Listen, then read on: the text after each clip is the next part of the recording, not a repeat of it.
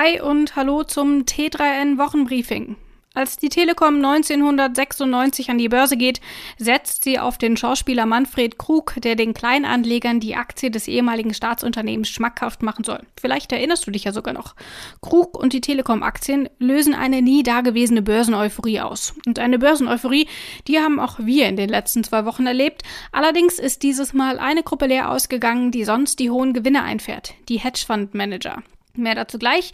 Außerdem in den Themen Chefwechsel bei Amazon, Crowdfunding, das Gute an der Pandemie und Tipps, wie du mit Underperformern umgehst. Fangen wir an.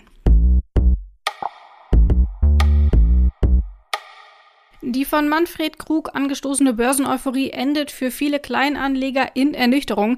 Nachdem die T-Aktie Anfang 2000 kurzzeitig für mehr als 100 Euro gehandelt wurde, geht es anschließend steil bergab. Das Papier ist zwei Jahre später kaum mehr als 8 Euro wert. Keine Werbung von bekannten Schauspielern brauchen Papiere, die momentan in aller Munde sind. Wir sprechen natürlich von den GameStop-Aktien. Memes und die Social-Media-Mechanismen von Reddit reichen aus, um eine Armee aus Kleinanlegern zu hochspekulativen Investments zu treiben. Zumal es mit den Hedgefonds wie Melvin Capital auch einen klaren Gegner gibt. Mittlerweile hat der Kurs von GameStop zwar wieder deutlich nachgelassen, dennoch bleiben die Ereignisse eine wichtige Erinnerung daran, welche Wirkungsmacht Internet-Memes mittlerweile haben. Memes sind nicht nur lustig, sondern längst auch Teil des politischen Diskurses. Die GameStop-Geschichte und auch der Aufstieg der Meme-Währung Dogecoin zeigen, dass virale Internetinhalte heutzutage auch Finanzentscheidungen beeinflussen. Und damit können sie auch ganze Märkte in Aufruhr versetzen. Mehr zur Wirkung von Memes im Internet findest du auf t3n.de. Im Laufe des Jahres wird Amazon-Chef Jeff Bezos seinen Posten räumen eine Zäsur in der Geschichte des Online-Riesen. Seit Gründung Mitte der 90er Jahre wird Amazon nämlich schon von Bezos geführt. Sein designierter Nachfolger ist nun der 53-jährige Andy Jassy. Der hat bislang die besonders gewinnträchtige Cloud-Sparte des Unternehmens geleitet, ist also wirklich kein Newbie mehr in der Branche. Die Übernahme der Gesamtkonzernleitung wird dennoch eine Herausforderung sein, auch weil der übermächtige Firmengründer Bezos nicht komplett verschwindet. Der wird zukünftig als Chef des Verwaltungsrats agieren. Wie sich diese Entscheidung auf den Konzern auswirkt, können wir dann sicher ab 2022 sagen. Gehen wir mal von den ganz Großen zu den ganz Kleinen. Wenn ich ein Start-up gründen will, dann gibt es für die Finanzierung verschiedene Möglichkeiten.